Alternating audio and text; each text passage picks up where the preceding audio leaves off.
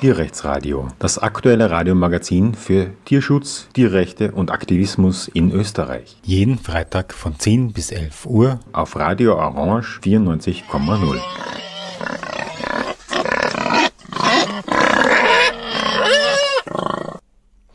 Ja, willkommen zum Tierrechtsradio. Vermutlich ist es den meisten Hörern und Hörerinnen in irgendeinem der österreichischen Medien bereits begegnet. Es gab vor nicht allzu langer Zeit, vor vielleicht zwei Wochen, eine Aufdeckung eines ähm, steirischen Hühnerschlachthofs, der ähm, in dessen Verlaufsszenen an die Öffentlichkeit gekommen sind, Filmaufnahmen, verdeckte Filmaufnahmen, die sehr, sehr viele Menschen erschüttert haben, die sogar aus der Branche äh, Meldungen ähm, gebracht haben, die sagen, so kann es auf keinen Fall laufen, die bei der AMA zum äh, Alarmglockenläuten äh, ge gekommen sind und die auch bei verschiedensten äh, Supermärkten Reaktionen hervorgerufen haben. Also offensichtlich ein ähm, ziemlich breit aufgedecktes ähm, Ver äh, Verhalten am Schlachthof, das zu einem großen ähm, ja, Widerstand bei den Menschen führt, die da offensichtlich ähm, Probleme sehen. Ja, und ähm, bei mir im Studio ist die Denise, die diese Aufdeckung begleitet hat vom Verein gegen Tierfabriken. Hallo? Ja, hallo, danke für die Einladung. Ja, danke, dass du die Zeit nimmst. Ähm, gehen wir mal durch, was, äh, wie eigentlich so eine Schlachthof äh, die Schlachtung von so Hühnern, dieser Ablauf, wie das abgeht und ähm, schauen uns an, was bei diesen Videoaufnahmen rauskommt. Übrigens anschauen kann man sich das unter äh, schlachthaus.vgd.at. Das ist eine äh, Webseite, die äh, eben zum VGD gehört, wo man diese Filme auch sich anschauen kann. Ähm, von wann bis wann stammen diese Aufnahmen eigentlich? Genau, ähm, ich sage es vielleicht gleich nur dazu. Es gibt da Petition zu unterschreiben auf schlachthaus.vgd.at. Ähm, die Aufnahmen stammen von Oktober, November von ähm, 2022.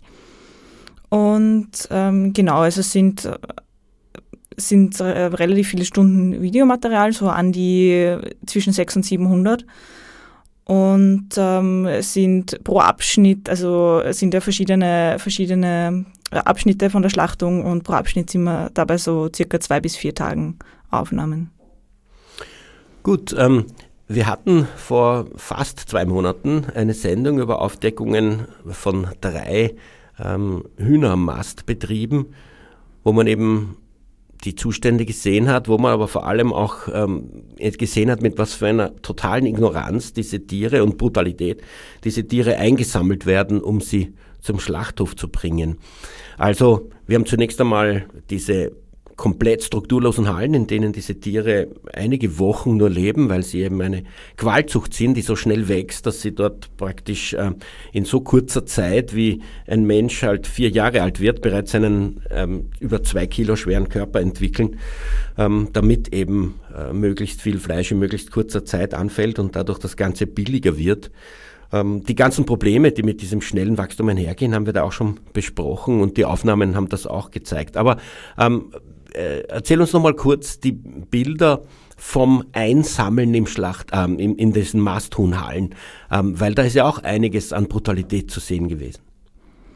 Ja, genau. Also auf der einen Seite hat man äh, beim, beim ersten Betrieb bei den Aufnahmen gesehen, wie die Tiere da rücksichtslos überfahren worden sind von so einem Gabelstapler oder Traktor oder was genau es war ähm, eben beim Ausstallen, also der dürfte die Kisten in den, in den Stall gebracht haben und dabei eben einige Hühner einfach überfahren haben, die dann einfach so halbtot zurückgelassen worden sind.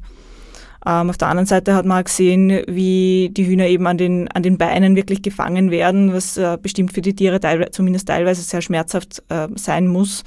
Ähm, vor allem für die, die eben eh schon Probleme beim Gehen haben und eben äh, ja eh schon äh, unter Schmerzen leiden und dann noch an den empfindlichen Beinen da hochgehoben werden. Und dann werden sie halt eben in diese Transportkisten gepfercht in, unter sehr engen Bedingungen. genau. Ähm, von dort äh, geht es dann, äh, eine Sache fällt mir noch ein, ähm, immer wieder entkommt ja ein Huhn und läuft dann so herum. Und das ist ja irgendwie fürchterlich erschlagen worden. Dem hat überhaupt keine Hemmung, auf diese Hühner einzuprügeln. Ganz genau, ja. Das, war, das dürfte beim Einstallen eben, äh, beim, Entschuldigung, beim Ausstallen übergeblieben sein quasi oder sich irgendwo versteckt haben. Und ähm, dann ist einfach ein Mitarbeiter hergegangen mit einem, mit einem Holzstock und hat das Huhn gejagt und einfach äh, erschlagen damit. Ähm, dieselbe Brutalität sieht man dann am Schlachthof, obwohl es sich um andere Menschen handelt. Also das dürfte ähm, sozusagen normal sein unter Menschen, die ähm, Hühner, die in irgendeiner Form damit zu tun haben, dass Hühner getötet werden für die Fleischproduktion. Ähm, gut, wir haben also jetzt diese Hühner in diesen Transportkisten, die Transportkisten in einem LKW und dieser LKW fährt jetzt zum Schlachthof. Selbst die Anlieferung ist ja, glaube ich, dokumentiert worden. Ja, genau. Also wir haben auch Aufnahmen von diesen Hallen, wo die Hühner eben angeliefert werden und dann schlussendlich auch in die Betäubungsanlage reingekippt werden in dem Fall. Und ja, in dieser, in dieser Anlieferungshalle, da sieht man eben, dass die Kisten teilweise sehr lange stehen, also bis zu fast vier Stunden, drei Stunden 50 Minuten war das längste, was wir in den Aufnahmen hatten. Und dazu und, muss man sagen, dass die ja wahnsinnig eng zusammengedrängt sind in diesen Kisten. Da ist ja nicht ein Platz zum Gehen oder in irgendeiner Form sich zu bewegen, geschweige denn die Flügel so auszubreiten. Ja, genau. Es sind sehr enge Bedingungen und in einem Fall hat man sogar gesehen, dass ein Huhn mit dem Kopf zwischen den Kisten festgesteckt ist. Also äh, angenehm ist es auf jeden Fall nicht und es ist auch ähm, nicht ganz klar, ob die Hühner dann ausreichend mit Wasser versorgt worden sind. Also das war auch Teil unserer Anzeige und äh, liegt natürlich bei der Behörde, dass sie das äh, um, umfassend prüfen, ob da die Tiere überhaupt Wasser bekommen in, dem, in dieser Wartehalle. Wie lang würdet ihr jetzt schätzen, sind diese Tiere in diesen Transportkisten vom also hineinstopfen in der Masthalle, bis sie rausgeholt werden auf dem Schla im Schlachthof? Ja, man muss auch immer bedenken, dass dieses Einfangen ja auch eine Zeit lang dauert. Also dann kommt noch der Transport dazu und eben das Warten in diesen äh, Wartehallen, in dieser Anlieferungshalle.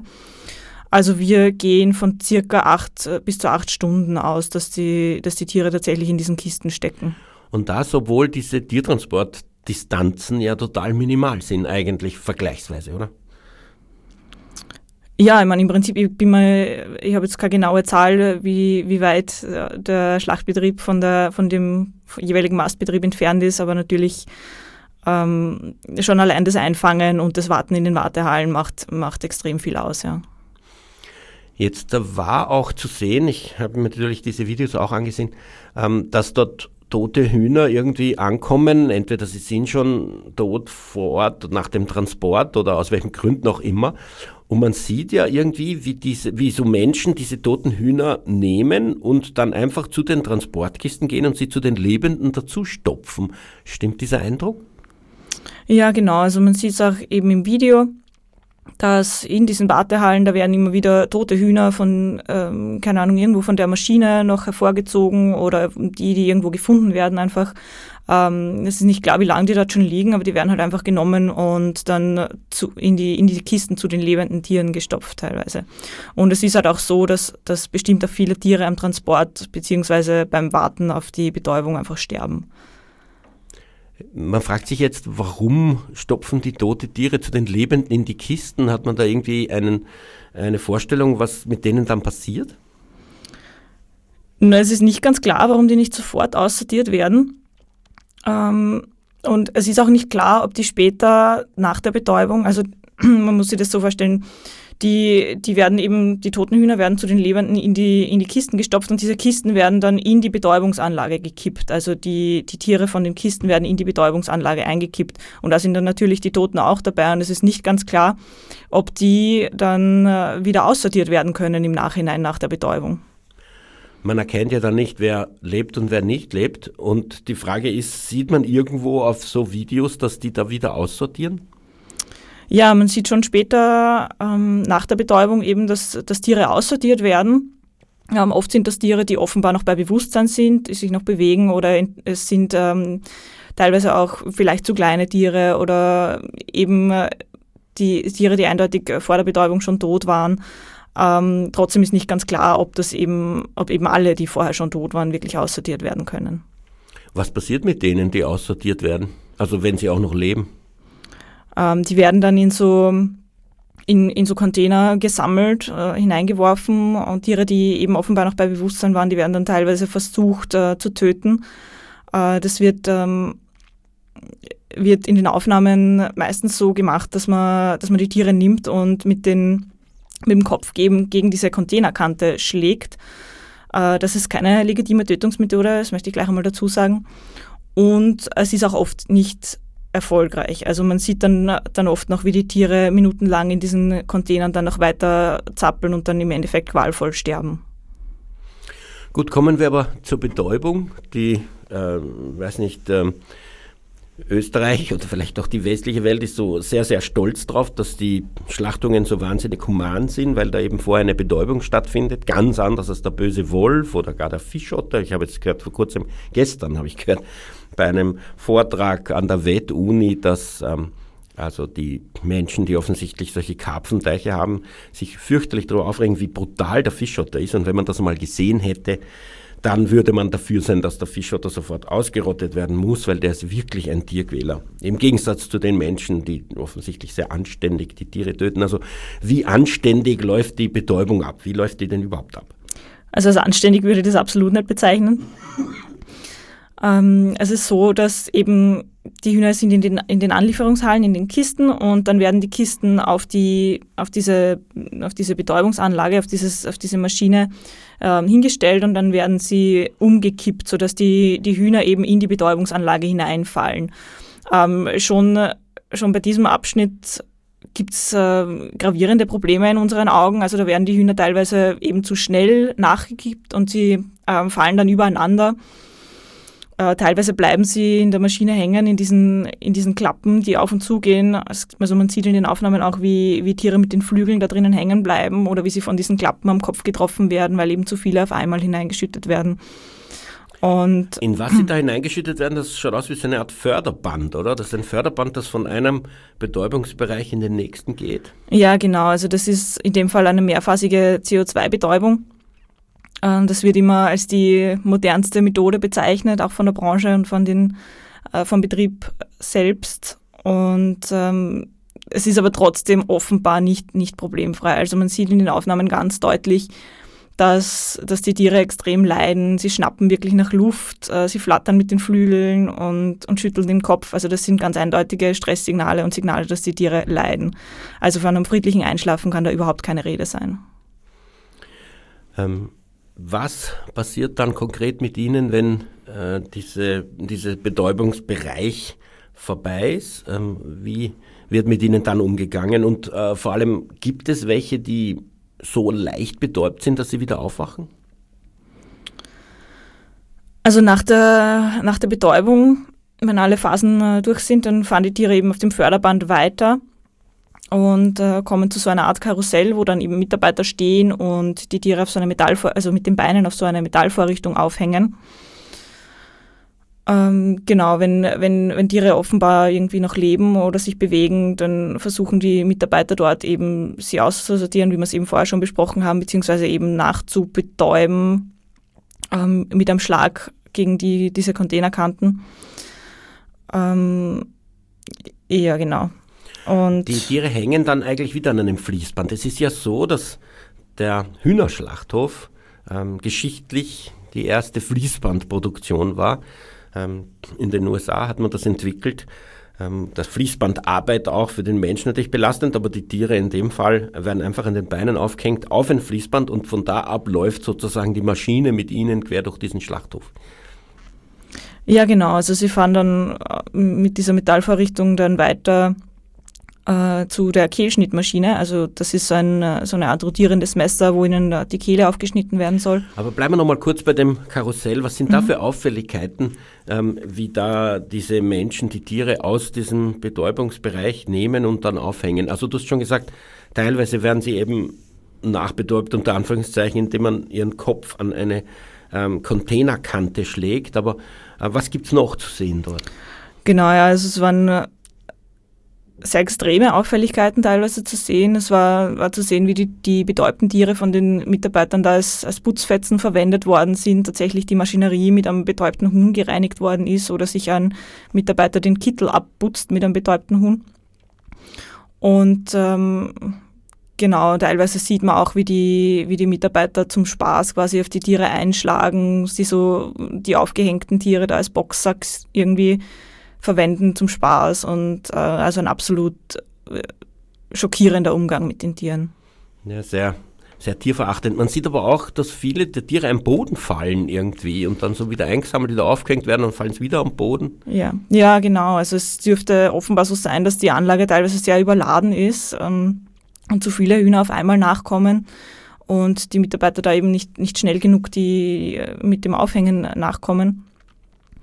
Und dann äh, häuft sich das eben so an, dass, dass teilweise die Hühner eben zu Boden fallen und werden dann einfach wieder aufgehoben und äh, zu den anderen wieder dazugehängt. Also das ist natürlich auch hygienischer Frage.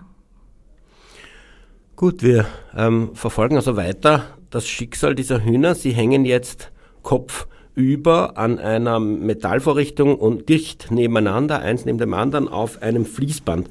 Und dieses Fließband fährt also jetzt weiter. Was passiert mit ihnen als nächstes? Du hast schon die Kehlschnittmaschine angesprochen. Was ist das und was passiert da genau? Genau, also diese, diese Kehlschnittmaschine, das ist eben so ein rotierendes Messer, das eben circa auf Höhe des Halses der Hühner ist. Ähm, oft funktioniert das eben auch nicht richtig, weil, weil die Hühner ja nicht alle gleich groß sind. Also teilweise sind sie eben zu klein oder zu groß ähm, und werden dann davon nicht richtig erwischt. Äh, steht dann äh, hinterher noch ein, noch ein Mensch mit einem Messer, der dann eben da nachschneiden soll, wenn es nicht richtig funktioniert hat. Ähm, ja, man sieht Und auch in den macht Aufnahmen, er das dass konsequent, das Nachschneiden. ja genau, also man sieht auch in den Aufnahmen, dass, dass der, der, dass dieser Mitarbeiter da den Posten öfter verlässt und nicht sehr aufmerksam ist. Und äh, was auch sehr, sehr, sehr schockierend ist und entsetzlich in den Aufnahmen ist, dass man auch immer wieder sieht, wie die Tiere dann eben nach dem, nach dem Kehlschnitt oder beim Ausbluten tatsächlich noch mit den Flügeln schlagen. Und da muss man sich eben fragen, ob die Betäubung wirklich erfolgreich war oder ob diese Tiere tatsächlich noch bei Bewusstsein sind, weil äh, das Flügelschlagen ja eine sehr zielgerichtete, zielgerichtete Entschuldigung, Bewegung ist. Und äh, da kann man schon davon ausgehen, dass die Betäubung da nicht richtig funktioniert hat. Habt ihr da statistisch erhoben, wie viele Tiere sowas betrifft? Ja, das waren an die 60 Tiere pro Tag, also nicht so wenige. Die Tiere hängen also jetzt kopfüber. Es hat ein Messer ihnen in die Kehle geschnitten. Manche sind bei Bewusstsein, manche nicht und äh, sie bluten aus. Was passiert als nächstes? Genau, als nächstes kommen sie dann eben zum, zum Rupfen, also von dem, von dem Abteil mit dem Rupfen. Also sie werden dann quasi in ein, ich glaube, so, so eine Art heißes Wasserbad oder Dampf, äh, damit, äh, damit man die Federn eben äh, rausbringt. Ähm, aus, dem, aus dem Abteil vom, vom Rupfen haben wir keine Aufnahmen veröffentlicht. Meines Wissens ist es im, im Video nicht enthalten. Ähm, ist es möglich, dass da Tiere also bei vollem Bewusstsein in so einen heißen Dampf geraten? Ja, ich meine, nach, der, nach, der, nach dem Kehlschnitt werden sie schon noch ähm, hängen gelassen quasi zum Ausbluten. Ich weiß nicht genau, wie lange dieses Ausbluten dauert. Ähm, man sieht die aber durchaus immer wieder zappeln in diesem Szenario. Also ich würde sie nicht ausschließen.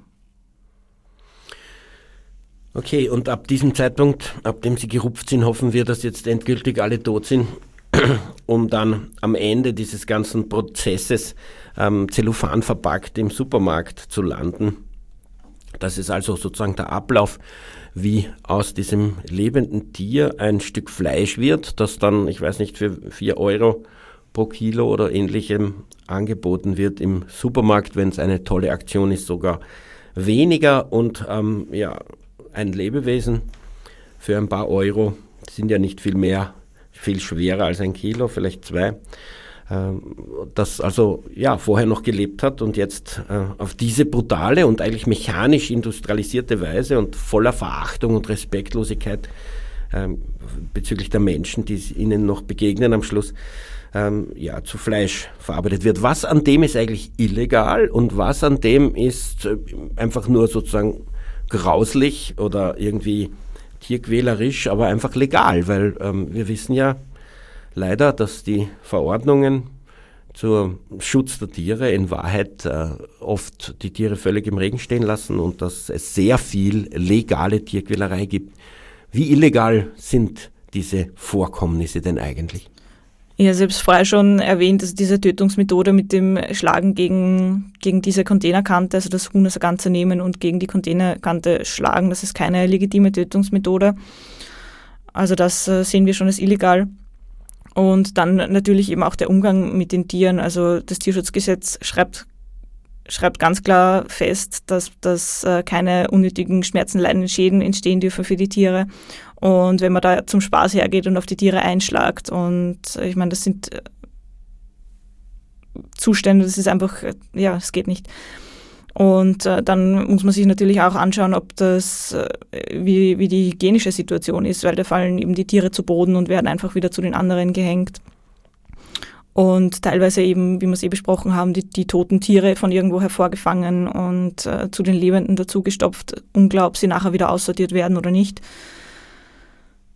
Genau, das sind eben ein paar Punkte, die wir auch im angezeigt haben. Wie sollte denn legalerweise die Tötung stattfinden, wenn da so ein Tier noch bei Bewusstsein ist oder dann nochmal ähm, bewusstlos gemacht wird oder wenn es zu klein ist, vermutlich weil es dann das Messer nicht richtig erreicht? Ja, es gibt äh, verschiedene Methoden zur Nachbetäubung, die sind aufgelistet in der Schlachtverordnung. Dann kann man sich anschauen. Eine ist zum Beispiel, dass man eben ähm, dem Huhn mit einem stumpfen Gegenstand am Kopf schlägt. Aber das muss eben so gezielt sein, dass man tatsächlich mit dem Schlag das, das Hirn eben verletzt und zerstört, sodass das Tier auch tatsächlich nachher betäubt bzw. tot ist. Wirkt auch ziemlich brutal. Ähm, es gibt jetzt eine Szene, die mich besonders erschüttert hat. Da ist so ein Huhn, das irgendwie dieser Betäuberei entkommen ist und dann so am Boden herumläuft und äh, sich nicht so leicht fangen lässt. Und dann geht jemand hin und kickt das, also mit voller Kraft, wie ein Fußball an die Wand. Ja, das ist natürlich auch ein Punkt, den wir angezeigt haben. Also, mm, das ist eh schon richtig gesagt, er geht, geht hin, das Tier dürfte irgendwie entkommen sein und läuft eben dort herum bei diesem äh, Karussell in der Nähe. Und äh, wird von dem Mitarbeiter gejagt und wirklich sehr brutal gegen die Wand getreten. Und nachher ähm, sieht man eben, wie er es aufhebt und eben auch wieder nimmt und mit dem gegen diese Containerkante schlägt. Und ähm, man sieht dann auch noch, also das, das war nicht, hat nicht funktioniert quasi und äh, er wirft das, das Huhn aber trotzdem zu den anderen Toten in den Container und man sieht da wirklich minutenlang, wie das noch weiterlebt und weiter zappelt. Also sehr, sehr, sehr entsetzlich. Ähm, nähere Details und das Video kann man sich unter schlachthaus.vgd.at dieser Webseite anschauen. Die Aufnahmen stammen von Oktober und November 2022. Es gibt insgesamt fünf Bereiche dieses Schlachthofs, also fünf Bearbeitungsabschnitte die da dokumentiert worden sind, jeweils mit mehreren Kameras und jeweils zwei bis vier Tage lang. Insgesamt äh, gibt es ein Videomaterial von etwa 700 Stunden. Die Denise ähm, hat diese Aufdeckung öffentlich begleitet. Sie ist bei mir hier im Studio und sie hat uns diese Fakten erzählt. Ganz kurz zusammengefasst, die Tiere werden zunächst einmal sehr brutal in diesen Masthallen, in denen sie da nur ein paar Wochen leben können und mit ihrer Qualzucht auch unter großen Schmerzen nur, werden sehr brutal in Kisten gestopft, diese Kisten auf Lastwagen verladen und dann zum Tiertransport gebracht. Dort stehen sie, wie sich herausstellt, bis zu vier Stunden, äh, bevor sie wieder aus den Kisten herauskommen können. Also es ist durchaus so, dass diese Tiere selbst bei geringer Distanz zwischen Masthalle und Schlachthof gute acht Stunden in diesen wahnsinnig engen Kisten drin gestecken, wo sie wirklich also brutal hineingestopft worden sind.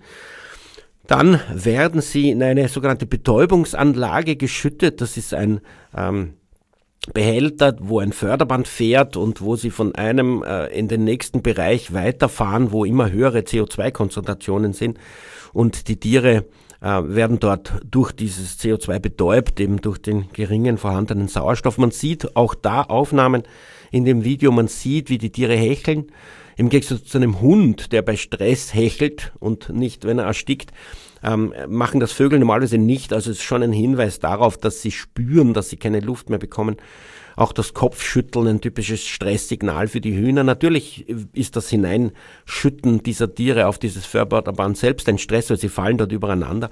Aber die Betäubung selber dürfte laut diesen Aufnahmen auch sicher eine Qual für sie sein. Anschließend werden sie rausgenommen und äh, auf ein Fließband gehängt, kopfüber ähm, da gibt es dann noch einige dieser Tiere, die eigentlich beim Bewusstsein sind. Manche werden dort ausge, äh, ausgenommen aus diesem ganzen Produktionsprozess und werden dann mit dem Kopf gegen eine Containerwand geschlagen und in einen Mistkübel geworfen, in dem sich dann wirklich hunderte Tiere befinden, ähm, die zum Teil eben auch noch leben und sich bewegen. Dieses äh, Fließband fährt dann weiter ähm, auf eine Kehlschnittmaschine zu, die ganz automatisch in, das, in die Kehle der Tiere hineinschneidet. Ähm, die, die zu klein oder zu groß sind, trifft es natürlich nicht an der richtigen Stelle. Nach dieser Kehlschnittmaschine fährt also das äh, Fließband einfach weiter und manche der Tiere, ähm, die Denise hat uns erzählt, äh, 60 pro Tag etwa, ähm, äh, werden, also leben danach noch, zappeln und ähm, es gibt da zwar eine Person, die dazu eingeteilt ist, äh, Tiere, die zappeln, noch, äh, also denen nochmal mit einem Messer in die Kehle zu schneiden, aber diese Person nimmt diese Aufgabe nicht besonders ernst, wenn man die Bilder ansieht, äh, ist zum Teil nicht da oder schneidet auch Tiere, die an ihm vorbeifahren und die zappeln gar nicht nach. Und anschließend ähm, kommen die Tiere in einen Wasserdampfbereich ähm, und es werden die Federn gerupft. Die Hoffnung ist, dass dort nicht mehr sehr viele leben, aber auf der anderen Seite ähm, zeigen die Bilder, dass das doch mit einer gewissen Wahrscheinlichkeit der Fall ist, dass einige der Tiere noch vollkommen lebendig in diesen Rupfbereich geraten. Bei den Aufnahmen gibt es eine Reihe von Auffälligkeiten, eine Reihe von äh, Brutalitäten, die ähm, ja, ich weiß nicht, aus der Mentalität und vielleicht aus der Stresssituation und aus der komple kompletten Empathielosigkeit dieser MitarbeiterInnen im Schlachthof herrührt. Äh, man sieht, wie sie auf Tiere einschlagen. Man sieht, äh, die Denise hat uns erzählt, wie man, wie die diese Hühner nehmen und sich damit putzen, die Gewand abputzen oder auch ähm, Bereiche dieser Maschinerien. Ähm, ja, die Illegalität dieses Vorgehens, hat uns die Denise gesagt, ähm, betrifft vor allem die Brutalität den Tieren gegenüber und auch das, unter Anführungszeichen muss ich sagen, Nachbetäuben, indem die Tiere an den Containerwand geschlagen werden. Aber auch ähm, ein Tier wird brutalst äh, wie ein Fußball bei vollem lebendigem Leib und bei Bewusstsein an die Wand geknallt. Ähm, solche Dinge, die sozusagen äh, da sind. Aber der, der normale Ablauf, wie das dort ist, der eigentlich ein großes Leid verursacht, wie man in den Bildern in der Betäubungsanlage sieht und die lebenden Tiere, die auch bei Bewusstsein sind, noch nach dem Kehlschnitt, das ist alles systemimmanent. Das ist ein Teil dieses Produktionsprozesses und das ist möglicherweise unvermeidlich, wenn man in dieser Masse produziert. Denise, wie groß ist dieser Schlachthof eigentlich? Äh, hat man da eine Vorstellung, wie viele Hühner werden da pro Tag dort getötet? sind an die 70.000 Hühner. Also das muss man sich immer vorstellen. Natürlich, ähm, du hast das richtig gesagt, das braucht einfach eine gewisse Automatisierung, damit so eine Menge sich überhaupt ausgeht an einem Tag. Und äh, genau, und dann stehen eben sehr, sehr viele äh, Situationen, wo das eben nicht richtig funktioniert. 70.000 Hühner pro Tag ist für einen, selbst für einen österreichischen Schlachthof noch relativ wenig. Dabei ist das eine unfassbar große Zahl an Lebewesen, die dort täglich umgebracht werden. Das äh, muss man sich auch einmal vorstellen. Ja, ähm, die Aufdeckung hat ziemlich viel Wirbel ausgelöst. Ähm, der Schlachthof war ja sogar Bio- und AMA zertifiziert. Was heißt das eigentlich genau? Also das heißt, dass, dass dort eben auch äh, Tiere geschlachtet werden, die später unter dem AMA-Gütesiegel verkauft werden und dass dort auch Tiere geschlachtet werden, die später als Biotiere verkauft werden und natürlich eben vorher auch als Biotiere gehalten worden sind. Ähm, ja, es ist dann so, dass das eben zeitlich getrennt ist, damit man die Tiere im Nachhinein noch unterscheiden kann von den anderen. Aber die Methode bleibt dieselbe für die Biotiere. Also da unterscheiden sie sich nicht mehr von den anderen. Ähm, jetzt hat die AMA ziemlich viel äh, Konflikte dadurch bekommen. Es wurde mir erzählt, dass da ständig Leute anrufen, sich aufregen. Man, wenn man die Medien liest, ist die AMA auch schwer unter Kritik. Es waren diese drei ähm, Masthuhnhallen, die vorher aufgedeckt wurden, auch AMA zertifiziert. Ähm, hast du Kritik an der AMA und wenn ja, welche?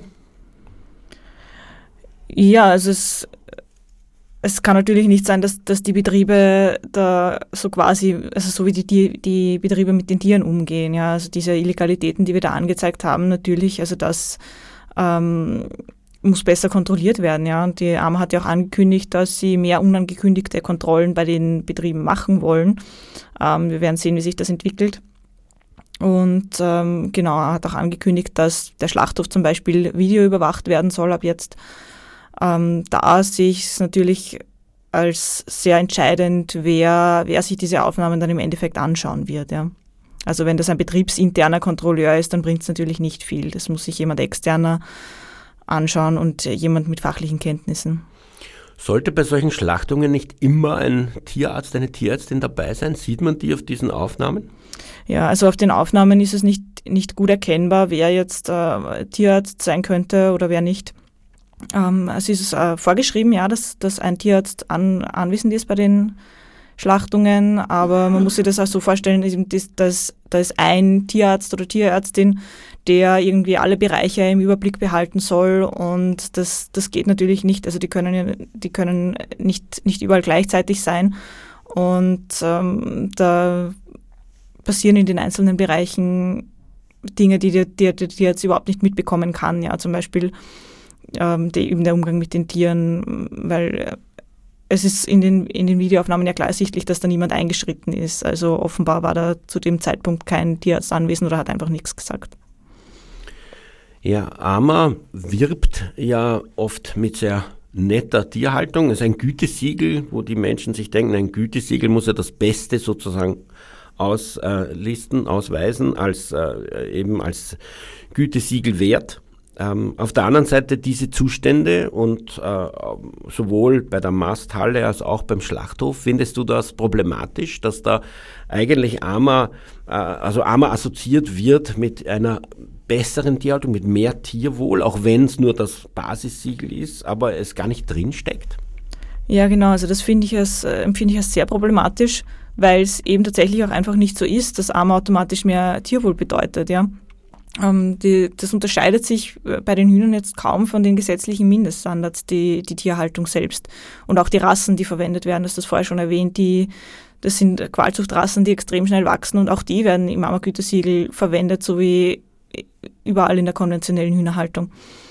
Und ähm, der einzige Unterschied zum gesetzlichen Mindeststandard ist quasi, dass Neubetriebe ab 2008 ähm, Fensterfläche haben müssen, also natürliches Licht. Aber ansonsten gibt es für die Tierhaltung keinen Unterschied. Wie ist denn das mit den Supermärkten, in denen dann so ein Hühnerfleisch landet? Weiß man, wer von ähm, diesem Schlachthof beliefert wird und wie haben die reagiert? Ja, unter anderem sind das ähm, Sparrewe und Lidl, was mir jetzt bekannt ist. Ähm, es kann durchaus sein, dass, dass auch noch weitere vom TIZ beliefert werden, weil das eben ein, ein sehr großer Betrieb ist und es gibt ja nur vier bis fünf Schlacht, äh, Hühnerschlachthöfe in Österreich. Ähm, daher kann es durchaus sein, dass das auch andere Betriebe von dem beliefert werden. Und äh, Entschuldige, was war deine zweite Frage? Wie haben die reagiert? Deinem Eindruck nach, haben. Mein, äh, haben die das ernst genommen? Ja, es wurde schon meiner, meiner Ansicht nach äh, relativ ernst genommen. Also wir, wurden, wir wurden auch äh, zum Teil kontaktiert und gefragt, ja, wie, inwiefern betrifft uns das und was können wir machen quasi. Und ähm, äh, Spar hat den Medien gegenüber angekündigt, dass sie den Betrieb auslisten wollen. Ähm, wir werden sehen, wie sich das entwickelt. Ansonsten sind mir jetzt keine Reaktionen von den Supermärkten selbst bekannt. Wie hat die Geflügelindustrie selber reagiert? Weil die ähm, ist ja wahrscheinlich darauf bedacht, dass sie keinen Imageverlust erleidet, aber diese Vorwürfe sind ja massiv. Ja, es wurde eigentlich äh, wie nach, nach jeder Aufdeckung von, von Missständen reagiert. Es wurde halt behauptet, dass es Einzelfälle sind und dass wir quasi aus äh, Tausenden oder über tausend Stunden Videomaterial nur das Schlimmste herausgepickt hätten. Ähm, wir kennen das, also diese, dieses Argument kommt quasi nach jeder, nach jeder Aufdeckung von Missständen, äh, auch wenn es wiederholt vorgekommen ist schon. Und ähm, genau, das mit, dem, mit den 1000, über 1000 Stunden Videomaterial nur das Schlimmste herausgebiegt. Also dazu kann ich nur sagen, dass diese, dass diese ähm, Illegalitäten und diese, auch diese Systeme, systemischen Probleme durchaus regelmäßig vorgekommen sind in den Aufnahmen. Ja. Also das äh, ist nicht so, dass wir wirklich gesucht hätten und nur das Schlimmste herausgepickt hätten, sondern es war tatsächlich schon re regelmäßige Probleme. Sind aus diesen Aufdeckungen und aus den Missständen, die man sieht, irgendwie auch Forderungen entstanden? Kann man eigentlich als Tierschutzorganisation irgendetwas fordern, was die Tötung dieser Tiere in irgendeiner Form besser macht? Ja, also auf der einen Seite in ganz erster Linie natürlich muss man mit den Tieren besser umgehen. Und dann natürlich auch bei dieser Betäubungsanlage sehen wir ganz viel Verbesserungsbedarf. Also da, dass die Tiere da so übereinander gekippt werden und äh, wirklich ausgekippt werden und ähm, teilweise wirklich überladen wird, also zu viele auf einmal und da, da kann man schon einiges äh, tun. Also es gibt auch Anlagen zum Beispiel, wo die Tiere samt den Kisten hineinfahren und ähm, gar nicht aus den Kisten geholt werden müssen quasi. Also das heißt, sie ja, können drinnen bleiben und werden samt den Kisten in diese Anlage gefahren. Und dann muss man sich natürlich auch mit der CO2-Betäubung beschäftigen. Es wird immer argumentiert, dass das dass eine moderne Methode ist, die überall eben als die modernste bekannt ist. Und das mag vielleicht so sein, aber trotzdem sieht man eindeutig, dass die Tiere da leiden. Und es gibt durchaus bessere Methoden. Also es gibt zum Beispiel, ähm, kann man Gasgemische verwenden, wo aus Studien bekannt ist, dass die Tiere tatsächlich einfach weniger leiden bei der Betäubung. Bis vor kurzem gab es ja die Alternative, wahrscheinlich gibt es das noch immer irgendwo, dass die Tiere noch bei vollem Bewusstsein auf dieses Förderband gehängt werden und das Förderband dann durch ein elektrisches Wasserbad fährt. Aber das ist wahrscheinlich noch schlimmer. Natürlich, ja, das ist noch schlimmer. Also davon ist nicht die Rede, dass also auf jeden Fall wollen wir nicht dahin zurückkehren, möchte ich mal so sagen. Aber es gibt auch bessere Methoden als die CO2-Betäubung und das muss schon klar sein.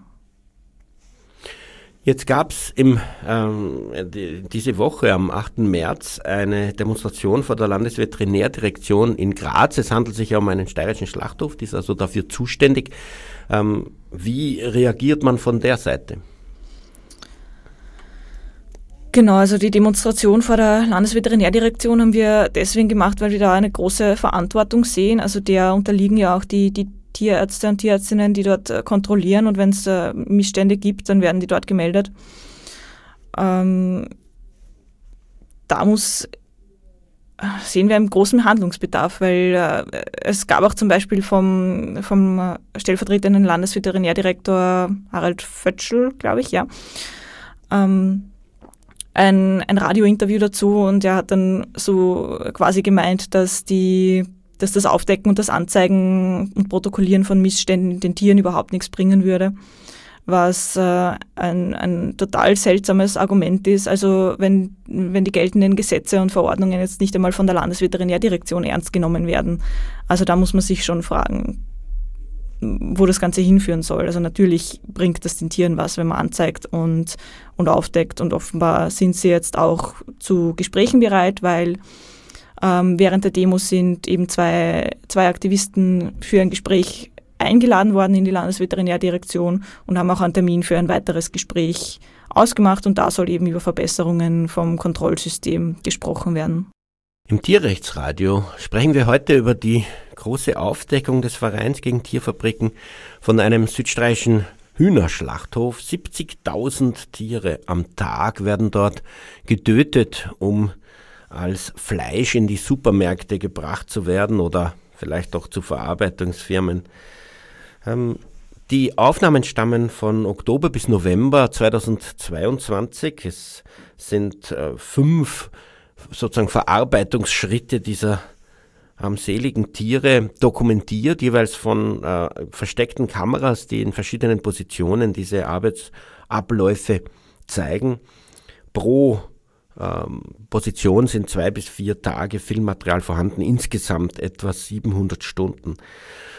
Ja, und da wird erst deutlich, und zwar ein bisschen sogar aus der Perspektive der Hühner, wenn man zum Beispiel sieht, wie in diesen Gaskammern die Hühner da betäubt werden sollen, wie sie da verzweifeln, wie sie da zappeln, wie sie da umfallen, wie sie hecheln, wie sie mit dem Kopf schütteln was das für eine Qual für solche Tiere bedeutet. Und das darf uns natürlich nicht überraschen, wenn man 70.000 Tiere an einem Tag umbringen will und das alles mit Maschinen passiert, mit Förderbändern, mit Fließbändern, dann kann das nicht freundlich, tiergerecht, in irgendeiner Form human sein, wenn man überhaupt diesen Begriff beim Umbringen eines Tieres verwenden will. Das sogenannte weiße Fleisch, das Hühner- oder Geflügelfleisch ist ja noch immer im Ansteigen, der Konsum pro Person und ja, in Österreich, die anderen Fleischarten, das rote Fleisch geht zurück, vermutlich aus, äh, aus gesundheitlichen Gründen. Aber wenn man sich diese Bilder anschaut, sollte man sich wahrscheinlich wirklich überlegen, ob man so etwas kaufen will. Auch wenn man den Preis anschaut, ähm, darf man sich dann eigentlich nicht mehr wundern, wenn so mit Tieren umgegangen wird. Wenn, wenn man so wenig Euro für ein Tier, ein gesamtes Tier zahlt, ähm, das ja zuerst ausgebrütet und dann gefüttert, in einer Masthalle gehalten, dann eben zum Schlachthof gebracht und dort umgebracht wird und jeder in diesem Zwischenschritt will an diesem auch noch verdienen und dann hat man wenige Euro für so ein Tier. Da fragt man sich dann schon, wie das denn anders ablaufen könnte. Die Denise hat diese Aufdeckung begleitet. Sie ist bei mir hier im Studio und hat uns auch sehr anschaulich erzählt, was da für Brutalitäten diesen Tieren gegenüber zu sehen waren, wie äh, mit den Tieren umgegangen wurde, mit was für einer totalen Empathielosigkeit diese Angestellten die Tiere einsammeln oder aus den Kisten in die Betäubungsanlagen schütten oder sie dann an den Beinen aufhängen, wenn sie betäubt sind oder eben auch äh, die, das Zappeln der nach der Betäubung noch immer lebenden Tiere, die bei Bewusstsein sind und vielleicht auch noch in diesem Zustand in den Bereich des Rupfens ähm, gefahren werden von diesem Fließband. Ähm, die Denise hat uns auch erzählt, dass ähm, diese Masthuhnhallen, die da aufgedeckt wurden und auch der Schlachthof AMA zertifiziert ist. Er ist auch biozertifiziert und der Ablauf der Tötung der Biotiere ist genau gleich wie der dieser konventionellen Hühner. Da ist also kein Unterschied zu sehen. Und es werden die meisten Supermärkte auch von dort beliefert. Man kann also da nicht sagen, ähm, das ist irgendwie jetzt, äh, dem, dem, ich, ich ich kaufe eben nicht von dort, weil das eigentlich die normale Hühnerproduktion ist mit dieser großen Brutalität. Ähm, Denise, äh, jetzt ist es ja so, dass du ähm, auch äh, international, also bei dieser internationalen Kampagne der ECC beteiligt bist, dieser, dieses European Chicken Commitment, die eben gerade die Haltungsbedingungen für Masthühner verbessern will. Kannst du uns noch kurz erzählen, wir haben ganz wenige Minuten noch, ähm, was das genau ist, weil nämlich die Geflügelindustrie und auch die AMA offensichtlich bereit ist, jetzt auf diese ECC-Richtlinien umzusteigen aufgrund der Aufdeckungen. Ja, also genau, wir sehen die, die Aufdeckungen eben in dem Sinne sehr, sehr erfolgreich, weil sie eben wirklich medial extrem verbreitet worden sind und dadurch wirklich äh, Gesprächsbereitschaft entstanden ist. Und ähm, wie du sagst, eben auch äh, Gesprächsbereitschaft in Bezug auf die europäische Mastodon-Initiative oder European Chicken Commitment auf Englisch. Und äh, das ist so eine Art Abkommen eben zwischen NGOs und äh, allen Unternehmen der, der Lebensmittelbranche. Und da geht es eben darum, dass die Unternehmen von sich aus sagen, ja, wir wollen bessere Mindeststandards für die Hühner etablieren. Und ähm, was, was da gefordert wird, also in erster Linie und was für uns in Österreich auch am wichtigsten ist, äh, die größte Forderung ist die Umstellung auf gesündere, langsamer wachsende Hühnerrassen, weil wir haben es vorher schon kurz besprochen, die Rassen, die in der konventionellen Hühnerhaltung derzeit verwendet werden, sind Qualzuchtrassen. In Österreich ist das meist die Rost 308, die sogenannte. Und die haben durch dieses extrem schnelle Wachstum, durch diese extrem schnelle Gewichtszunahme eben massive gesundheitliche Probleme. Also sie können sich teilweise eben nicht mehr richtig bewegen haben äh, Probleme mit dem Herz-Kreislauf-System und haben auch viele Brustmuskelerkrankungen, eben weil gerade der Brustmuskel so groß wird. Und ähm, das ist eben eine zentrale Forderung von der Europäischen Mastodon-Initiative, dass, dass hier gesündere Rassen eingeführt werden. Und da gesteht ihm jetzt auch momentan große Gesprächsbereitschaft mit der Branche und auch mit dem Handel. Jetzt ist ja interessant, dass man bis jetzt in Österreich so eine langsam wachsendere Rasse, die zwischen der Bio und der konventionell ist, überhaupt noch nicht verwendet hat. Aber wir bekommen die Information, dass man jetzt schon bereits ähm, erste Versuche macht mit solchen ähm, langsam wachsenden Rassen.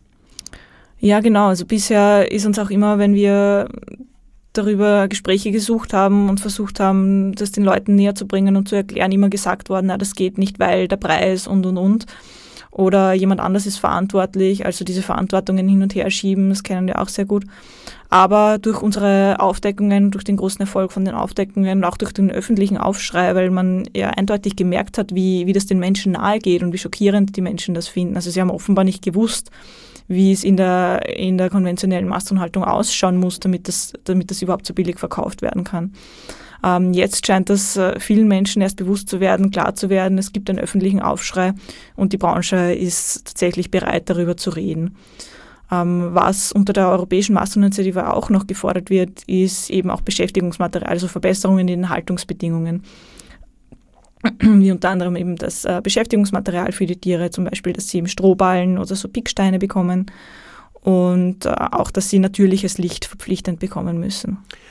Interessant ist auch ähm, ganz neue Information, dass äh, die, die, insbesondere der Hühnerschlachthof, aber auch andere Hühnerschlachthöfe an die Gesellschaft Zukunft Tierwohl herangetreten sind, um die zu fragen, was für ähm, Richtlinien sie denn befolgen sollten, damit das äh, besser wird, der Umgang mit den Tieren. Und da wird es also sehr ernsthaft darüber nachgedacht, solche Richtlinien zu erstellen. Das ist natürlich auch ein bisschen eine schwierige Frage. Und wenn man von Tierschutzseite sowas macht, muss man sich also irgendwie in den ethischen Morast begeben der Tierproduktion weil im Schlachthof werden ja Tiere getötet und man natürlich diese Gewalt an und für sich ablehnt. Eine Idee, nur noch ganz kurz, weil ich muss auch noch ein paar Vorankündigungen machen. Eine Idee ähm, ist, dass man überall Kameras anbringt, nicht verdeckt, sondern offiziell und eine künstliche Intelligenz diese Bilder analysieren lässt, die sofort Alarm schlägt, wenn also da Gewalt zu sehen ist. Was würdest du von solchen Vorgehen, von so einer Art Kontrolle halten? Also das fände ich natürlich total super, wenn das mit Hilfe einer KI funktioniert. Ähm, mir ist nur persönlich nicht ganz klar, ob es sowas schon gibt, ob das erst entwickelt werden muss, was da die, der Kostenfaktor ist, ob das möglich ist und ob ja, ob eine, eine KI das tatsächlich schaffen kann. Aber wenn das der Fall ist, dann wäre es natürlich total super.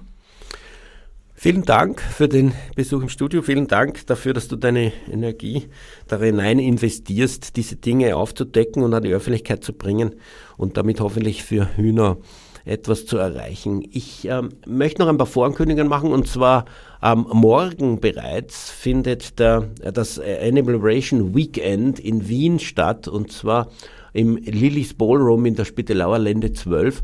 Zwei Tage, Samstag und Sonntag, voller Programm, wo man eben ähm, empowered wird, sozusagen sich gegen äh, Tierquälereien wie da aufgedeckt einzusetzen. Man ähm, kann Kontakt knüpfen zu Organisationen, insbesondere dem Verein gegen Tierfabriken. Man kann sich einbringen, man kann seine Nische finden, wo man eben ähm, sich aktiv einsetzen kann. Das ist vom Armchair-Aktivismus zu Hause via Internet bis halt äh, bei Demonstrationen oder auch dem Aufdecken von Missständen. Ähm, diese ALWs, diese Animal Liberation Weekends, ähm, finden auch in Innsbruck, Bregenz, Salzburg und Klagenfurt statt und zwar schon das Wochenende danach in Innsbruck. Ähm, Stadtteiltreff Wilden und ähm, danach am Freitag, dem 61. März und Samstag, dem 1. April in Bregenz und ähm, dann eintägig am Samstag, dem 15. April in Salzburg und am 6. Mai in Klagenfurt. Nähere Infos dazu und die Möglichkeit, sich anzumelden unter vgt.at slash ALW. Ähm, also Anmeldung für diesen äh, ALW morgen und übermorgen in Wien ist nicht mehr möglich, aber ich würde einfach trotzdem empfehlen zu kommen, selbst wenn das nicht geht, äh, weil irgendwie werden wir schon Platz schaffen können. Es wäre jedenfalls wirklich äh, super, ähm, da, daran teilzunehmen und damit nicht nur zu erfahren, wie es den Tieren geht, sondern auch und insbesondere, was wir dagegen tun können. Diese Verzweiflung gegenüber dem großen Monolith der Tierindustrie, der so unveränderbar und unkritisierbar wirkt, das ähm, muss man eben irgendwie überkommen. Für die Sendung verantwortlich Martin Balluch. Tierrechtsradio, das aktuelle Radiomagazin für Tierschutz, Tierrechte und Aktivismus in Österreich. Jeden Freitag von 10 bis 11 Uhr auf Radio Orange 94,0.